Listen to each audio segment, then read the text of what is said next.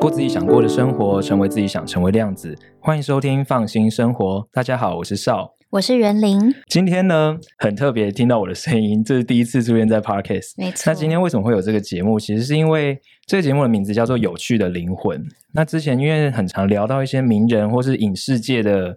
呃，比较大咖的巨星，对对对，对就想说，好像距离我们有点遥远。对，他们的生活很有趣，但是跟我们的日常市井小民还是有段距离。对，可能他们就是比较富有，所以他们才有办法这样子做。呃、我也不不确定，但是今天邀请到这些人，就是我们觉得我们的周遭其实有蛮多有趣的灵魂，或是他们身上其实有非常多的故事。那是不是我们可以从他们身上得到一些启发，或是得到一些灵魂的火花？这不一定，所以就邀请到这些人，然后来开始这个新系列的节目，这样。嗯，希望这些人他们对生命的灵感啊，可以给你一些呃经验的参考，然后让你被疗愈到。那今天呢？哇，我跟你讲，我非常的紧张，因为今天邀请的这个来宾，他是我的大学老师哦。然后你在 Google 搜寻他的名字，你就会看到。很多关键字，譬如说人很美，嗯、人很漂亮，确实是。对，你看得到，现场的现场的大家都看得到，可能听众朋友要去自己 Google 一下这样。然后课程非常好听，可以学到非常多东西。那这个人呢，他就是我的老师哲君。嗨，欢迎哲君，袁林你好，少女好，还有各位听众朋友，大家好，我是哲君。哦，天哪！我为了这个节目啊，我把你的 FB。跟粉丝专业每一个文章都点开来看一次。原来你在这一次之前没有这么做啊？我有，因为因为我们真的认识太久了。你的故事我真的是超久。我你的故事我真的听了很多，倒背如流吗？没也没有倒背如流，应该可以背个一次。好哟，对，就把那些文章都点开，然后就发现一些很有趣的故事，想说可以直接邀请到节目上面来聊聊看。因为可能只有我跟你很熟，那听众朋友可能想要知道你的故事是什么，你的来历是什么。我有一分钟还是一小时可以介绍我自己呢？我可以讲很久。浓缩，那种 精华版基金。呃，好的，好的，好的。呃，各位听众朋友，大家好，我刚刚才跟各位问好了，然后呃，我是詹哲君，我姓詹，呃，詹天佑的詹，哲。是陶喆的哲，两个吉，君子的君。那我目前呃比较常使用的身份呢，是唱歌及音乐剧场的团长。那我同时也是一个表演者，呃，我同时也是一个大学讲师。我有蛮多斜杠的身份。那零一年的时候，呃，我出国去美国念书。呃，零七年的时候回来台湾，然后就一直在高雄。那没有多久之后呢，我就创立了唱歌及音乐剧场，一直到现在。那同时之间，就像我刚才说的，我有很多斜杠的身份，目前呃一直正在进行中。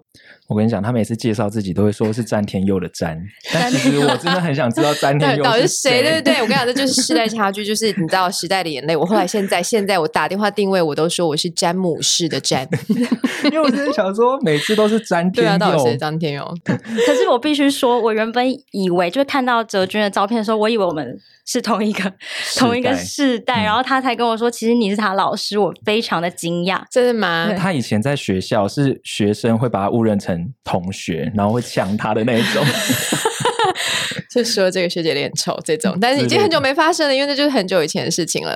嗯，就是毕竟他现在在学校也是有一点有点年纪。对，刚才有提到，呃，哲君他在国外待过一阵子哦。刚才有说到嘛，你是吃素的人。我刚才没有说，但对我其实呃，素食者这个身份，应该是在我介绍自己的时候还蛮常会出现的。我刚才没有讲，是我想说以工作为主，但如果以呃生活呃形态或者是生活的选择来说的话，我会把吃素这件事放在第一位，因为我就是长时间我是一个 vegan。嗯嗯。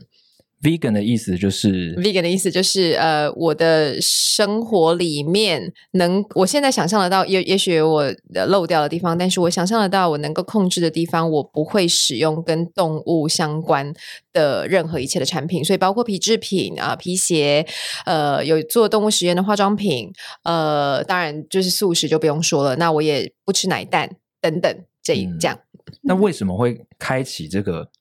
很新颖吗？也不算新颖。你当时我觉得它是一个，就是需要去付出一定的生活成本的东西。嗯、就是为什么？没错，嗯，对，因为不只是吃嘛，刚才提到生活的各方面，你应该挑生活用品都挑的很累。其实在，在呃，应该是说，他有可能会花很多钱，但他也有可能会花很少钱，因为女生喜欢的包包跟鞋子，我基本上都不太能买了，所以，哦、所以呃，这一部分，比如说女生通常会说，我买了一个什么包啊，然后买什么厉害的鞋子等等的，我就没有这方面的开销。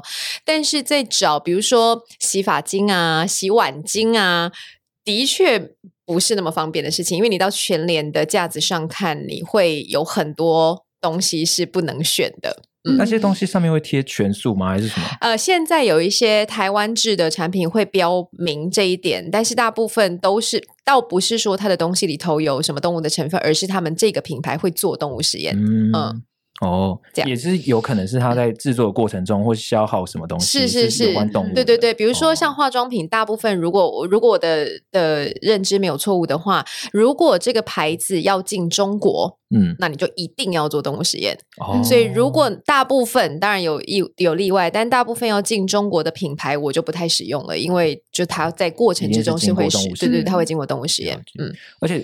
我觉得我们刚才讲到吃素，我们的生活中其实越来越多吃素的人，是然后同事之间也越来越多，真的哈。可是有时候我们在约他聚餐，或者是我们要想要约他唱个歌什么的，我们其实我自己不会把他认为是一个麻烦的人，但他们有时候会因为你已经认识我了，我被他的调教下，我跟他进剧团演出永远都是吃素，但是非常好吃。哦、那一天呢，呃，我我因为我已经有一阵子没有见到笑了，然后嗯、呃，在他应该是两个月前。或者是上个就是几个月前，然后我们在高雄的一个演出的现场碰面，然后没多就可能隔天吧，然后我知道他。因为反正总是为了素食便当的事情，然后总是有一个插曲，然后我才知道说，原来他现在进剧场也都会订素食便当，我真的超开心的。嗯、因为进剧场工作其实是蛮高压的，跟任何工作其实都是。我觉得吃肉食什么的，它还蛮消耗能量的，是很容易累。吃素很容易饿，对，对 就吃肉很容易累，所以我就觉得，那我选择吃素好了，好像可以一多应付生那个一整天的工作行程这样。但是很多消耗体力的工作，比如说。crew 啊，那些幕后的工作人员，嗯、他们就非吃肉不可，因为他们就觉得好像吃素两小时就饿了，他们就会选择。可以补充最多能量的一餐为主，哦，好像是对，对。所以其实基本上我们碰到吃素的人，我们不会觉得他是一个麻烦。但是我们在邀约他的时候，他就说不用帮我讲，不用帮我想，我很麻烦。我觉得是、嗯、我我一开始吃素，我到现在吃素应该已经二三十年，就其实真的是很长久的时间。刚刚开始吃素的时候，因为那时候就是其实真的台湾吃素还比较像是长辈素，嗯，就你知道，就是你知道，可能会觉得你知道师姐师姐素，就宗教法需要不要那么多，对对对，对，对之类的。或者是说，就是真的是呃宗教为主的素食的时候，的确同学聚会的时候，如果要选嗨三打，嗯，就会自动跳过我，因为我就是永远只能叫金瓜米粉，嗯，但 还不能用动物油。对对，就是就我我自己都会觉得我应该不要参加，因为的确就是真的造成店家也好，嗯、或者同学真的其实也是蛮麻烦。但是主随着时间过去，然后后来就出国了嘛，那其实吃素这件事情在美国是非常不麻烦的，因为我觉得哦，讲回来就好像又要讲到城乡差距啊，或者是崇洋媚外。对，嗯、但是其实好像真的是这样，就是说对于个人饮食也好，或是宗教信仰也好，或者是个人的习惯也好，越不干涉别人的私人空间的地方，嗯、真的可能就是比较更进步的地方。所以我的饮食习惯这件事情，在在我出国。六年的时间从来没有造成任何的问题。那大部分包括感恩节的时候，我要去同学家也好，或是老师家过节也好，从来没有人。一整只的火鸡摆在你面前，他们摆在我面前，他们会帮我准备另外一部分，哦、比如说那个 mashed potato，或者是那些 gravings，他们都会帮我准备另外一份是我可以吃的东西。嗯，嗯，然后也从来没有造成任何问题。他们也不会问说哈，那你可不可以吃？我们台湾人很喜欢问人家说，那你今天可不可以跟菩萨请假一天？就就这种。就想说，我到底是要跟谁请假？我要拔杯吗？还是什么 Internet 像王牌天使那样，哦，所以就会就其实还是会有一些文化上的差异。后来回来之后，当然就开始慢慢真的是比较进步。那台北啊、台中啊这些真的是一线的城市的素食，就真的是很厉害。他带我吃过很多厉害的餐厅，我觉得我们下节目可以问他。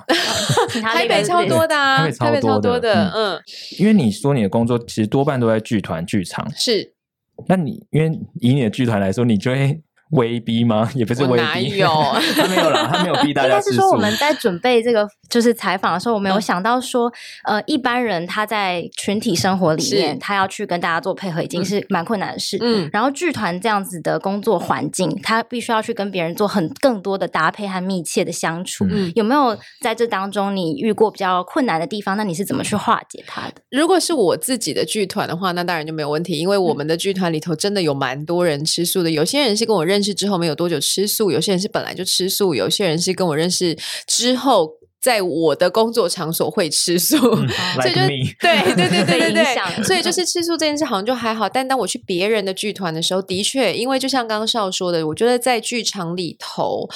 吃素的人真的是少数，嗯，呃，我我觉得这当然背后牵涉到非常多原因，不管是你的信仰价值也好，你生活形态也好，或是你相信的事情，我觉得剧场的确是比较少人吃素的一个行业，所以很长就是会 进剧场，然后打开便当，发现哦，这个一定是从。荤食的便当店找来的素食便当，因为它就是把肉挑掉啊，你会看到肉末、嗯、啊，或者是有一些小虾米呀、啊、的、嗯、的一些残骸在里头。对，所以就是我自己通常如果是这个状况，然后并且呃跟这个剧团之前可能曾经有合作过，我就会再三的交代。嗯、那如果还是发生同样的事情的话，那我可能就会自己想办法解决我的餐。点的部分，嗯，像我们去韩国演出的时候，Oh my God！以前我们去剧团出国演出的时候，对对，他就带了。酱油跟香松，嗯嗯，然后那边只提供白饭，然后所有人那时候那个剧组里头，真心的就是只有我一个人吃素。那因为当然他们，比如说像少他们在高雄、在台湾的时候，会跟着我一起吃素。但出了国，你当然你知道，呃，韩国韩方帮你对帮你准备看起来超厉害的便当盒，你当然要吃当地准备的食物。所以就是整个剧组只有我一个人吃素的情况下，我每天呢就是期待我的白饭上今天是红萝卜还是小黄瓜。呢？然后我因为我知道这个状况，我们去大邱，我们不去首尔。如果去首尔的话，可能就还好，因为首尔就是一个很进步的地方。但是大邱真的很乡下，所以就是我自己带了那个湖底油，然后跟那个素松。然后就只每餐吃一模一样的食物。他我们去超市，他如果看到水果，他会非常开心。我会非常开心，然后就带香蕉这样 补充能量。然后他还为了这个去韩国学饭的韩文是什么？对，然后然后对 对，他只能说只能说饭。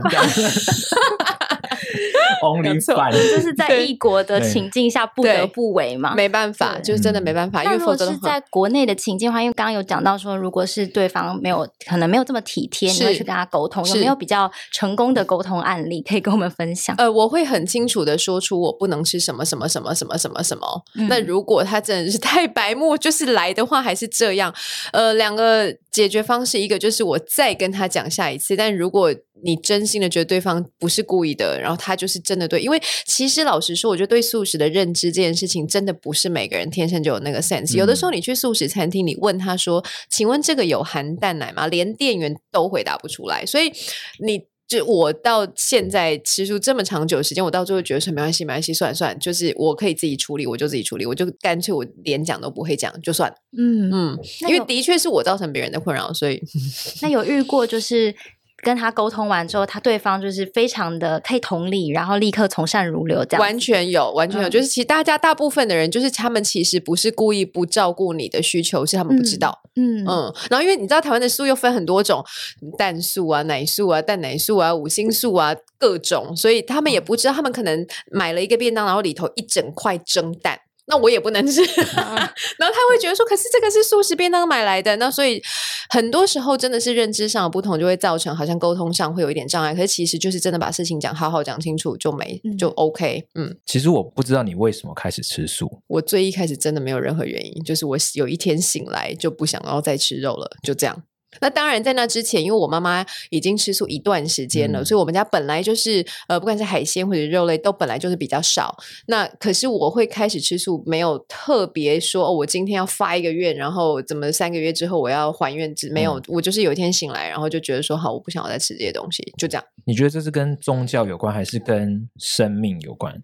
我觉得他们是连在一起的。嗯，我觉得信仰这件事情是生命的一部分，嗯、然后也是我的生命中很大一部分，所以他们好像有点不太能切开。嗯嗯，你就是觉得这些都是生命，你没有想要去剥夺他们的。对，我认我是真心的相信所有的生命都是平等的，所以嗯。嗯我能在我的 能够能够行为能力范围可以 cover 到的情况下，我希望我可以执行这个想法。妈妈先开始，然后换你吗？妈妈，然后我，然后我妹，然后我爸。我爸有点不情愿，哦、但 男人男生要吃素好像真的 很困难呢，真的就是要 要要要让男生吃素，好像真的是一件就是不可能的任务。然后我爸到最后，因为我们家是三个女生啊，他好像有点不得不，嗯，就这样。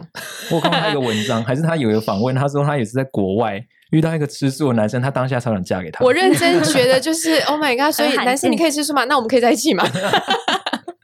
这因为真的太难得了，太难得，因为一天三餐如果不是一样的，有点困难。嗯嗯，太长是需要自己处理我的饮食。嗯嗯，所以我觉得这好像也是另外一个，我还蛮习惯一个人做所有事情的，所以好像我好像没有一定要。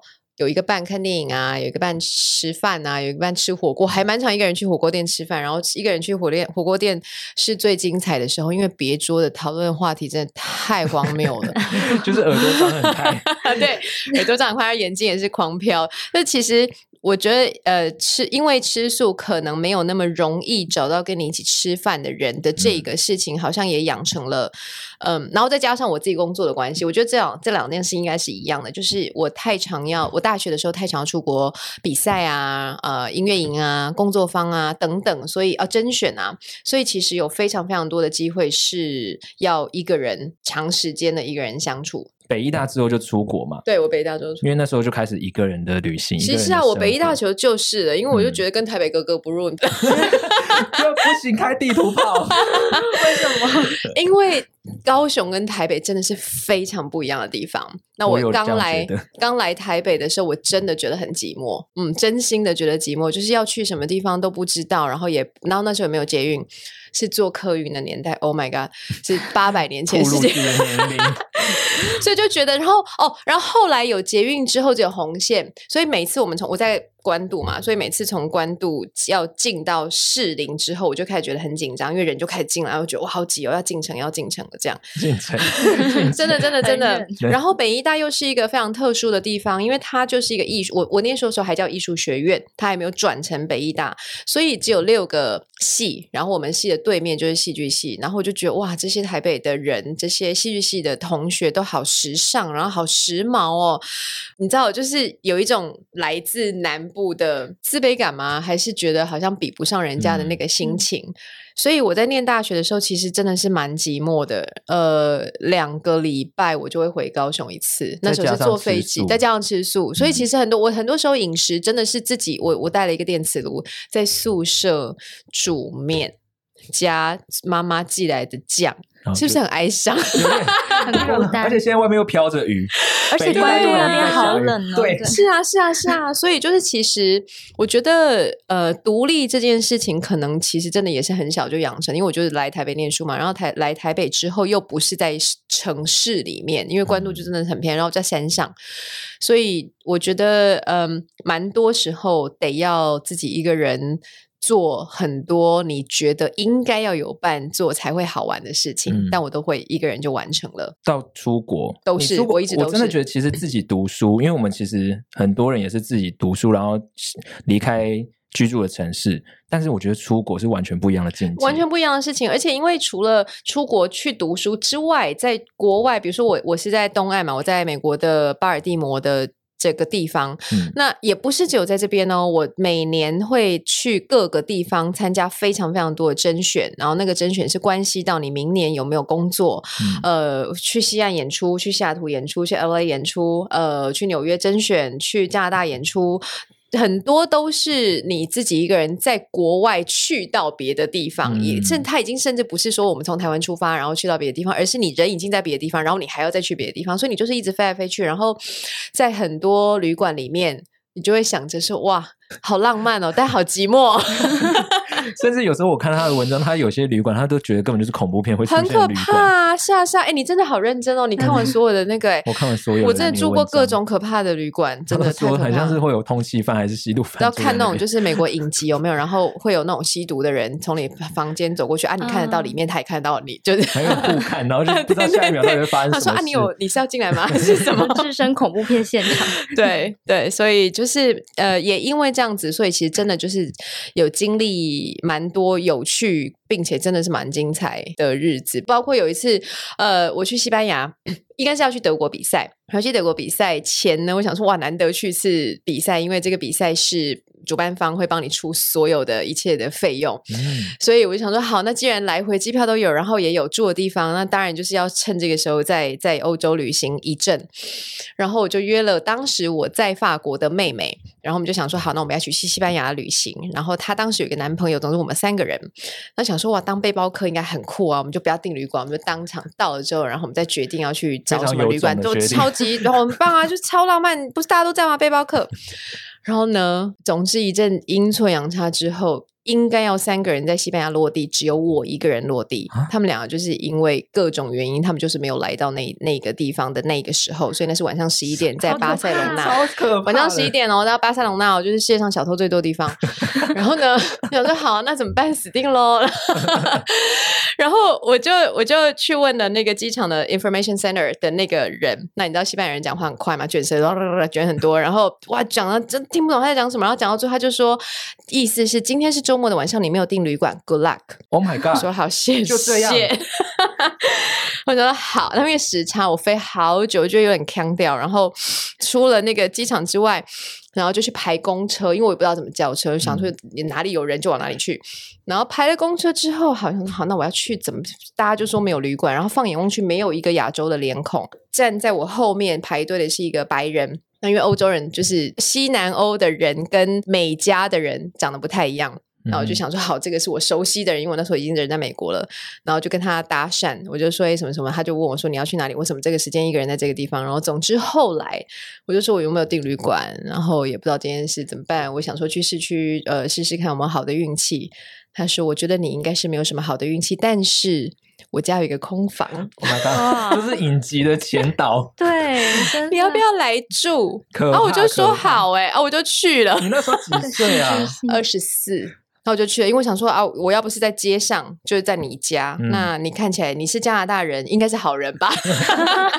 我们帮所有加拿大人按赞。加拿大人，因为当时我们有一个印象是加拿大是全世界最友善的的民族，嗯、就是想说好，那哦可能可以吧，然后就去了，然后就住了，然后哦不是，我那时候二十一岁，我大三。Oh my god！对，我大三的时候二十一岁，然后然后就这样平安的过了一个晚上。我觉得那应该是我人生中随时拿出来讲恐怖故事，不会有人赢我的。一个故事，我这个故事蛮厉害的，因为真然后我悬一线的故事，我对对真的真的，我爸妈完全不知道这件事情。然后后来过很久很久之后，妈妈会听康健，没有，他后来知道了。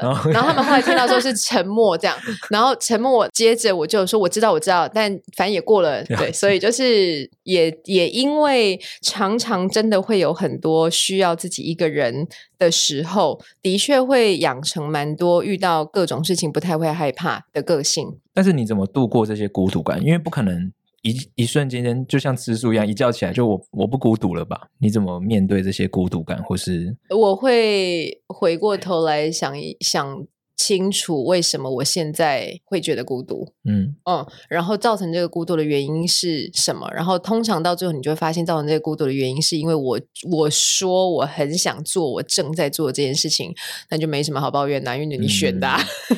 因为现在其实社会上蛮多关注孤独或孤独死，就像之前的。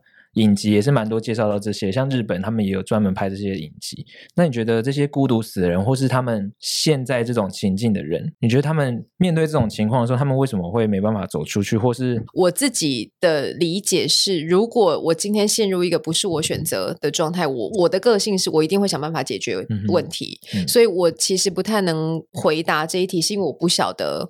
这些这些人当下的他们发生了什么事？那发生这些事情是，如果是我有可能解决吗？说不定我也不行，但我很幸运，所以我可能就会以一种就是真的是蛮唱高调的方式在讲这件事情。嗯、那我不想要好像听起来是，嗯，因为你是你知道你的人生没有什么困难，嗯、我的人生也是有蛮多困难的。去看他的部落格，对，但是我就觉得每个人可能状况不太一样。那我觉得孤独这件事情的确是，尤其是现在疫情的这个时代，嗯、前面三个月我们就是都在家的那三个月，我的确也认真。的感受到不能跟人接触的痛苦，嗯，尤其是你是艺文产业，对，我在表演艺术的产业这三个月的时间，我认真的停下来想说，天哪，那怎么办？接下来难道会一直都是这样吗？所有的事情都转线上了吗？嗯、我们再也不可能看见现场的表演了，我再也不能做现场的表演了吗？这我当时非常的焦虑，嗯，因为你也说表演艺术就是共鸣或共感。这些是啊是啊是啊，人与人之间的，它是。但是另外一件事情是，表演艺术真的是兴于百业之后，衰于百业之前。所以，因为大家那一段时间真的很苦，有我那时候看到很蛮多 讨论，真的很苦。然后大家就是跑 Uber 的跑 Uber，然后去大楼刷窗户的刷窗户，因为你知道剧场人很能爬高，所以就不怕。嗯，所以其实前一阵子疫情这段时间，的确作为呃表演艺术产业的工作者、从业人员。是真的经过蛮长一段时间的调试，嗯，学着与自己相处，嗯，或是学着与这个疫情相处，是在这个后疫情时代，没有错。啊，但感觉哲君可能过去的生命历程，让你其实对独处这件事情本来就已经还蛮熟悉了嘛。我蛮喜欢的，嗯，嗯，只是你可能呃。在社会的观感上，你可能就是一个蛮独立、独自的人，是。但是你可能也透过，包括像是你自己的作品，还有表演，去跟其他人做更多的连接。嗯、然后这也是回回到，就是我们下一题想要问的，因为那时候小邵有提到说，你在美国其实有你的很多发展的机会。嗯，那你当初为什么会选择要回来台湾，然后透过可能剧团、剧场、音乐来跟这一块土地上的人做连接？我零六的时候，那时候因为我的学生转工作的签证要到期了，那我当时真的很希望留在美国，因为我当时是在歌剧院工作嘛，我是歌剧院的签约的歌手，那。歌剧这件事情在当时台湾还没有像现在，因为呃，简文彬老师到了魏武营之后哇，歌剧整个人到大名大放。当然之前吕绍佳老师啊等等，就是台湾开始慢慢的在发展歌剧。但我刚回来的时候，那那个时候并没有，所以我当时真的很想当歌剧演员，所以我当然就想要留在美国，所以我就去申请了绿卡。那外国人申请绿卡那时候真的是蛮辛苦的，因为你得要向这个国家的政府证明你是。值得对留在美国的，所以我要想尽一切方式去得到各种的推荐信，然后把我曾经参加过的比赛啊、演出啊等等，就是我真的是我现在。这样讲，听众朋友可能没有办法听到，但真的就是这么高的一叠资料，这样大概有没有六十公分？有有有对 的资料，中文要翻成英文，然后你要去说服这些人说我很值得你们留下来。我们当时每一年会有非常多人跟我一起申请绿卡，因为所有学生都想留在这边嘛。那我念的那个学校又是呃美国蛮前面的几所音乐院。那申请绿卡这件事到最后真的是运气，好像也不是真的有多优秀，因为大家都差不多一样优秀，到最后真的是省到。你的那个人跟你缘分到哪里？嗯、那总之我很幸运，我的绿卡就过了。当时那个律师事务所承接的所有申请人里头，只有我过。收到绿卡通过的通知的那一天，我真的好高兴，我真的是刚要哭出来，发亮的东西。对，然后我就开始做噩梦了。哇，每天就是开始做噩梦，然后就是像就是吓醒。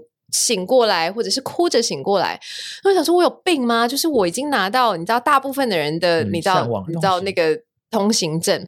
然后我就只当然就是一样，我我就那人生会有很多很多习惯养成。那我的习惯就是好，那我到我现在怎么了？我发生什么事情了？我会回过头来想，那我有宗教信仰嘛？所以我当然在在我自己会有自己到仪式，然后我就会开始问自己说，到底怎么回事？那我后来发现，呃，我的难受或者是说我的不确定是来自于我心里真的非常不踏实。我觉得。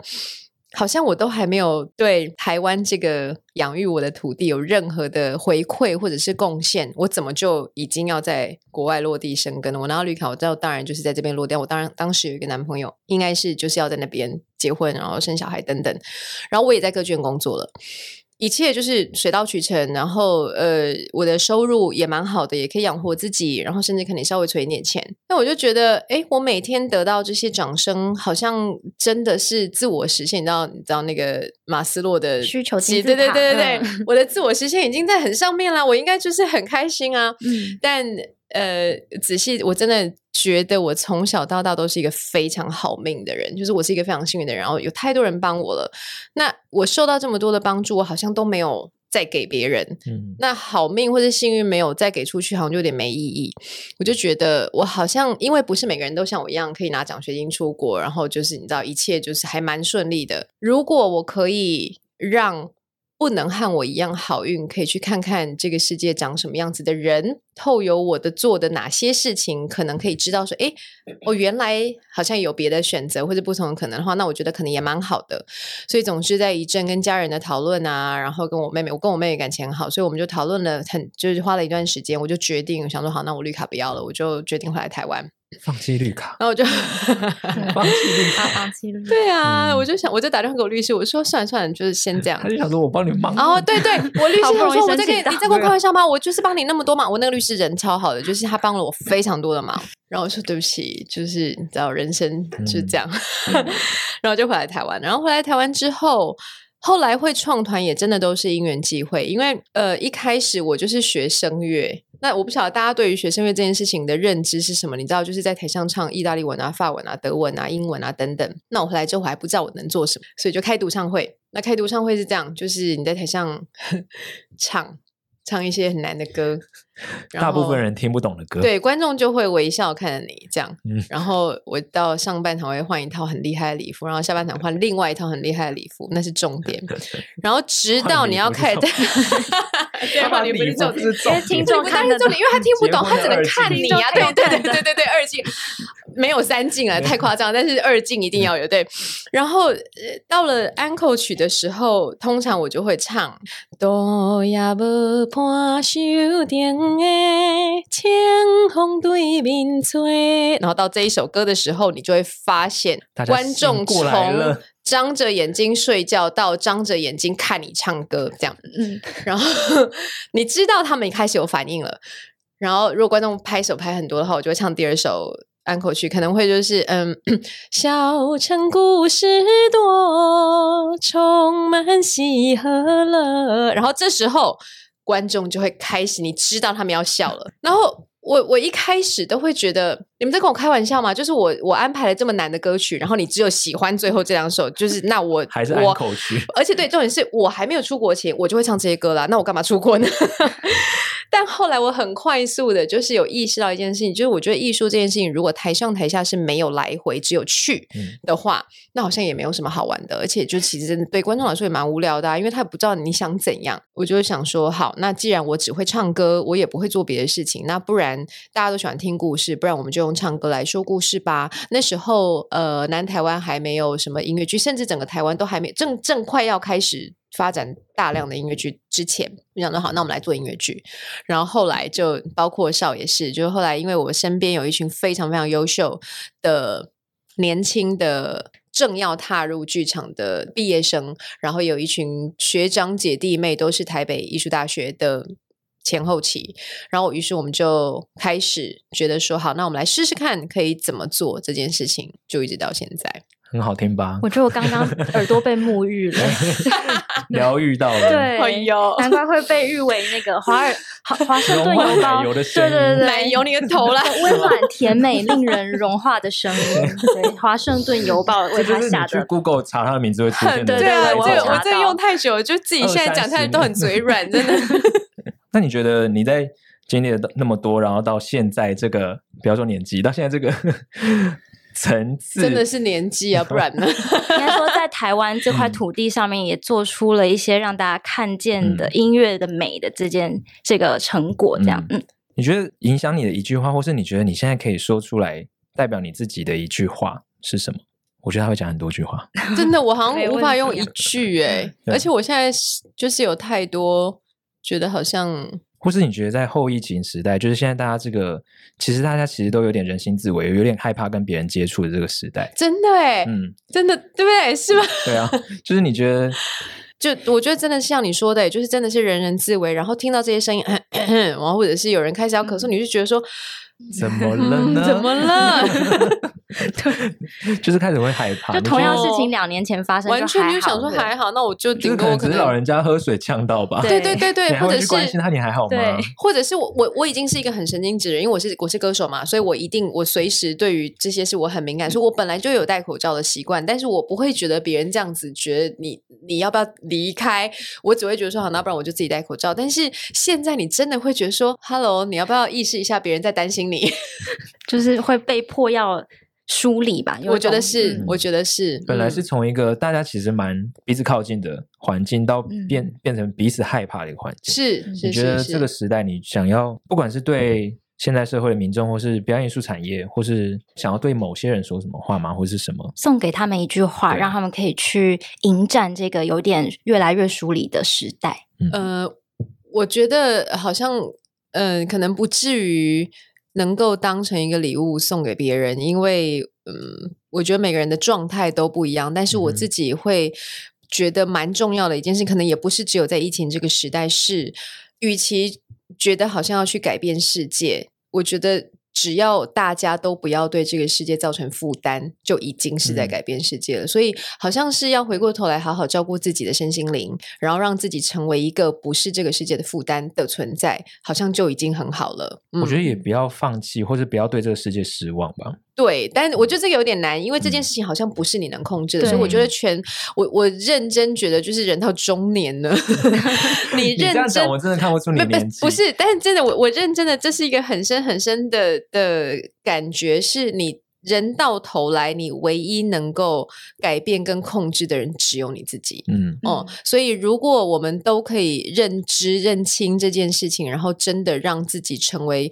不是这个世界的负担，那这个世界就会少掉很多负担，嗯、那他可能就会再健康一点。是，嗯，就我被这句话疗愈到，就是对我真的很有感。就是以前小的时候，哦、或者是刚开始出社会的时候，真的都会一直想着说以后要做什么做什么这样子。但是活到可能我现在也没有到很很老，你看起来超小的，就是就是我才是一个社会的菜鸟，社会的菜鸟，就是已经开始会觉得说，好像很多事情跟你以前想象的是真的很。不一样，然后你不能控制的事实在太多了，但也没关系，因为你还是可以把自己做好。对对对，就把自己顾好，就是对大家最好的照顾。我完我完全相信这件事情。嗯，我觉得大家都会说我要改变世界啊，我要呃成为这个世界改变的力量等等。我觉得那都我觉得都很好，但是不要在这个过程之中忘记要照顾自己的心。嗯嗯，我被照顾好自己的心这句话疗愈到了，真的，因为大家太多精神上有太多的不稳定，然后并且造成疾病这些事情。其实都会成为别人的压力。嗯、那如果你自己可以好好健健康康的，那很好，大家就是各自都健健康康的。也许我们还可以在一起共创一个更好的未来。但在那之前，如果我们不是健健康，那这呃不可能的事情啊。你知道怎样会让自己心情很好吗？偶尔去看表演艺术，进剧场会让你心情。因为我听说泽君下个月有一些，呃，十二月有一个演出，十二月有一个蛮大的演出，可以稍微介绍一下。现场有两位女生，还有一位男生。尚玉璇，你就先不算，我是学生，你现在旁边。对，呃，我我也花一点时间，谢谢尚玉璇提到这件事情，但我很快速的跟各位分享一下这个故事，因为他跟我们刚刚讲的是其实是有很非常有关系，这不是硬要连过来。呃，十二月的时候，呃，我的。剧团唱歌集呢，会在北中南三地展开一个三地的巡回。那它是一个中文的原创音乐剧，剧名叫做《我家大姐临空窗》。那为什么会做这个戏？其实回过头来跟刚才我们所有呃在聊的内容有蛮大的关系。是我自己身为一个女生，单身的女生，没有结婚的女生，在。这一个时代里头，我们会觉得台湾好像很进步哦，我们有女总统啊，然后我们同志可以结婚啊，等等，好像很进步。但是，嗯，在二零一八年的时候，我去参加一个同学会，是我国中的同学会。那在参加这个国中，我的国中同学的职业呢，我讲出来，大家可以比较对他们有一些想象，他们就是呃，律师、医生、教授、校长。这种你知道人生胜利组，对，就是人生胜利组。然后哇，就是年收入都很高。好，那总之呢，其中有一个妈妈，我的同学现在是一个心理咨商师，带了一个周岁的婴儿，但 anyway，然后女生们，我的女孩同学们看到婴儿，你知道女生看到小孩就是会发疯，母性爆棚，尖叫啊，高八度什么什么，对对对对，高八度，Oh my god，你真的是，嗯，然后大家轮流抱，然后轮到就到了到了我面前，然后我就说不用不用不用，阿姨笑就好，不用抱，然后同学就。停下手边的事情，然后就安静，然后大家就看着我，我我说不是啦，不是没没没事，我只是因为我我没有我自己没有小孩嘛，所以我不知道怎么抱小孩。我说小孩脖子很软，感觉会断掉，我觉得很可怕，没关系，这样就这样就好。然后我同学就问我说：“诶，你没有想要生小孩吗？”我说：“对啊，没有。”诶，全部的人安静，怎么了吗？然后我同学叹了一口气，然后说：“也没有怎么了啦，就是你如果没有生小孩的话，你的人生就是不圆满。”我傻眼啊！对，我就想说，哎啊，重点是重点是其他的妈妈们，哎，点头哦，同意。Oh、我其实当时我没有特别觉得怎么样，因为其实在不是第一次发生这个状况，只是我会想说，我跟我一起长大的同学，我们就算是同温层嘛。嗯也这样觉得，你你会想说，这些人都是你知道出国留学回来啊，现在都是你知道中间分子，他们应该是算是思想开放的人，没有，他们可能也没有不开放，但他们就是觉得这个主流价值应该就要这样。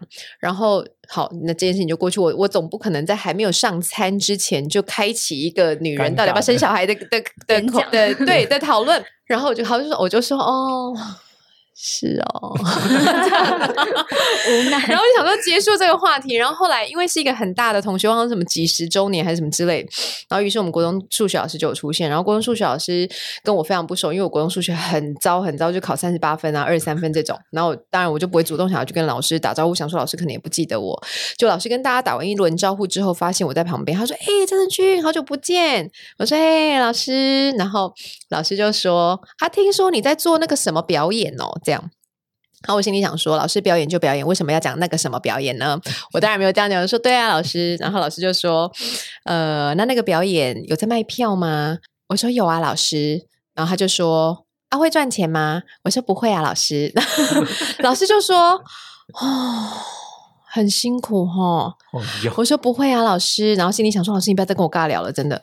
然后。老师没有放过我，老师继续讲。老师说：“啊，听说你有在大学教书哦。”我说：“对啊，老师。”他说：“啊，在哪一间？”我说：“老师，我是兼任老师，所以有很多间。”他说：“什么意思？”老师，兼任老师就是有课才去，没有课不用去，有课学校才会给你钱，没有课学校不会给你钱。他说：“哦，很辛苦哦。”这样，他 好，对我，我，我其实并没有觉得好像被冒犯或怎么样，嗯、我只是很惊讶。我很惊讶的点是，哇，原来在二零一八年的，你知道，在这个中产阶级的社会里头，原来我是这样被看待的。嗯哼。那我在今天之前，我都觉得我的人生过得蛮好的啊，就是我有，你知道，我有我的工作，然后我也没有要去借钱，我也不用靠我爸妈，然后我爸妈当然他们就是很支持我们做的事情，他们也不需要我们养他们。那我不用早上七点要送小孩出门，也不用担心晚上太晚回家不能牵联络簿。我可以晚上十点半回到家煮泡面当宵夜，超爽的。但好像不是诶，就是大家好像没有觉得是这样。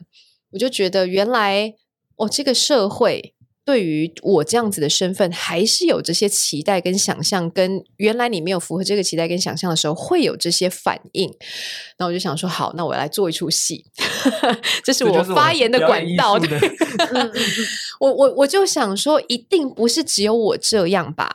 然后我就找，因为其实这个圈子里头有蛮多跟我类似状况，然后大家都过得蛮好的。于是我找另外一个女生，跟我蛮像的，但是她非常非常有才华，是一个才女。然后我们就一起讨论很多很多过程。然后就写了这个作品。那这作品其实里头主要就真的是在讲说，我们究竟要成为一个什么样的存在，在这个社会上？那社会对于像我们这样子的人有哪些期待？而对于这些期待，作为像我这样子的人，要怎么去回应？或者是说，要怎么样在这个期待下长成一个什么样的样子？所以里头其实有蛮多跟女生有关的事情，是我相信对园林来说，一定从小到大有很多。感受的经验是只有女生才有，男生一辈子都不会知道的。包括你太黑啦，你太胖啦，你太矮啦，你穿太短啦，你不要丑人多作怪啦，不要染头发啦，等等。对。哦，我我我懂，我在这边点头如捣 蒜呀，因为这些事 情男生真的看着你一辈子都不会很多不，当然不是全部，但很多男生一辈子都不会有这这些事情发生，嗯，因为外表这件事情好像只有标准要用在女生的身上，就好像女生长白头发。是老，男生长白头发是智慧，智 慧女生长皱纹是你要去打雷射了，男生长皱纹是很性感。所以这些事情就是我。这出戏完全不是要站性别，大家不要误会。只是我们很想要把这些事情在台上演出来，没有要教训，完全没有教训，就是把事情放在台上。但是希望台下的女生们可以意识到你不孤单。这些角色在台上遇到的困难，他们如果想办法解决了，那你的也可能会解决。嗯，哦，那如果是男生的话？因为其实我们身边会造成女生有这些感觉的这些男生们，都完全不是故意的。嗯，完全不是。他说我根本就不知道发生什么事，完全不知道。然后就是一个，我就跟你开玩笑的啊，我我是在表达我对你的欣赏，也不是、嗯、哦。所以就是很多时候这些很小很小很小的事情，它其实就是我们的日常。但这些日常累积起来之后，它真的就会变成是每一个人会长成什么样子的原因。嗯嗯，所以。呃，做这个戏真的只是希望把这些事情在台上有五个角色，那这五个角色呢的开场非常的洒狗血呢，就是我饰演的女主角，因为我大学毕业之后就出国，然后在纽约找到工作，然后就开始工作，然后有一个男朋友。那后来我爸爸很早就过世，我有一个弟弟跟一个妹妹，然后妈妈过世之后呢，我就要回来照顾他们。那可是我要回台湾这件事情，导致我跟当时在纽约的男朋友分手，因为他要我在他跟家人之间做一个选择，那我当然就选。的家人，我就回来了。那回来了之后呢，就在高雄找了一个工作。殊不知在职场上被性骚扰。那这个这样性骚扰不是很严重的骚扰，就是你知道，就是很轻微，但是就是在骚扰的这个事情，后来被舆论。演变成为是我破坏那个人的家庭，因为当时总之很多政治的原因，然后哇轩然大波，然后对我的弟弟妹妹造成很大的影响。我就想我是长女嘛，所以我我饰演的角色是长女，所以长女有一个死个性，就是什么事情都往肚里吞，她就不解释，她就走了，离开，想说我离开对你们最好。然后呢，弟弟妹妹就对姐姐非常非常不谅解，想说你为什么要这样败坏门风？然后这是另外一件事情，就是我们跳出来讲一下，就是如果女生呢破坏人家家庭，就是整个家庭的问题；如果男生破坏人家家庭，只有他自己个人的问题，对，对，所以后来呢，后来总之这一切，我就我们就断了联络。然后后来是因为妹妹要结婚，然后呃小阿姨后来照顾他们的这个人是小阿姨，然后小阿姨本来要当主婚人，结果后来小阿姨就是盲肠开刀不能去当主婚，于是只好找我回来。我回来之后发现妹妹要结婚的对象是我当年在纽约的男友，撒狗血吧，很有戏剧性哦。所以开场在这边开始之后，整个九十分钟的过程，在拨开这一家人没有跟对方好好说话，结果演变成现在这个状况。于是今天我们要把话讲清楚。所以其他就是一个家庭里头发生这十年发生的事情，然后在台上一件一件一件解决给观众看，希望观众可以理解。家人之间真的有很多时候，我们应该要好好的把自己心里想说的话好好的讲出来，但殊不知我们对家人都是最不耐烦的。嗯，所以其实它没有什么大道理，它真的就是非常非常通俗的一个故事。但是因为呃，词曲创作跟这个编剧是一个女生，然后虽然就是自己的作品自就是自卖自夸，但是这个作品我自己非常的喜欢，然后它真的很适合推荐给各个年龄层的女生，带着他们的另一半 来看戏，借机教育。对对对对对，就是让就是看完之后，然后但但我我我们因为我们的剧组里头有一个男，就两个男生都是。生理直男也是心理直男，然后就会觉得说，你们女生好纠结哦，这些事情有什么好在意的？这样、嗯、哦，所以演完之后，可能也会希望观众朋友们可以意识到，台上五个角色，你一定可以找到自己在台上。那如果台上这个角色最后真的有走到一个和解的方向，或者是他的人生的困难有得到一点点亮光的话，那也许观众朋友走出剧场的时候，也会觉得稍微有一点希望。嗯，今年是呃，在高雄演了四场，然后今年开始北中南巡演，然后歌很好听，歌很好听，对，歌真的非常好听。然后今年有加入很多新的元素跟新的演员，我觉得是可以期待的另一个作品。这样，嗯嗯，我觉得我个人听到这边已经对这部戏非常的有兴趣了，很想知道要怎么去看。那是不是可以请哲君跟我们说一下这个戏的演出资讯，或是要从哪里搜寻呢？呃，我家家里凌空窗呢，所有的演出资讯呢，我们会在呃唱歌集，唱歌就是那个唱歌，我们要 we sing you sing 的那个唱歌，然后集会的集，唱歌集音乐剧场的粉丝专业啊、IG 也有，然后 Facebook 也好也有。那在这两个粉丝专业里头，都会有相关的表演资讯。那我们会在高雄、台中还有台北三地巡回演出，从十二月十八号就会开始了。那非常非常希望邀请大家一起进剧场来感受剧场的魅力。欢迎我们康健的。听众朋友，因为女性也是蛮多的，是哦，大部分是女生，嗯，然后是站在女生的角度的一部戏，然后同时也是跟家庭和解有关。是的，是的，是的，是的，嗯，今天真的超开心，很开心，很有收获。对，总之就是很开心，邀请到这一集有趣的灵魂是哲君。那之后，如果我们有很多有趣的灵魂希望大家就是持续锁定我们这个放心生活有趣的灵魂系列节目，以后还会继续邀请到更多像哲君这样子有趣的灵魂来跟大家现身说法。谢谢。嗯，我是邵，我是袁林，我是哲君，下次见喽，拜拜。拜拜。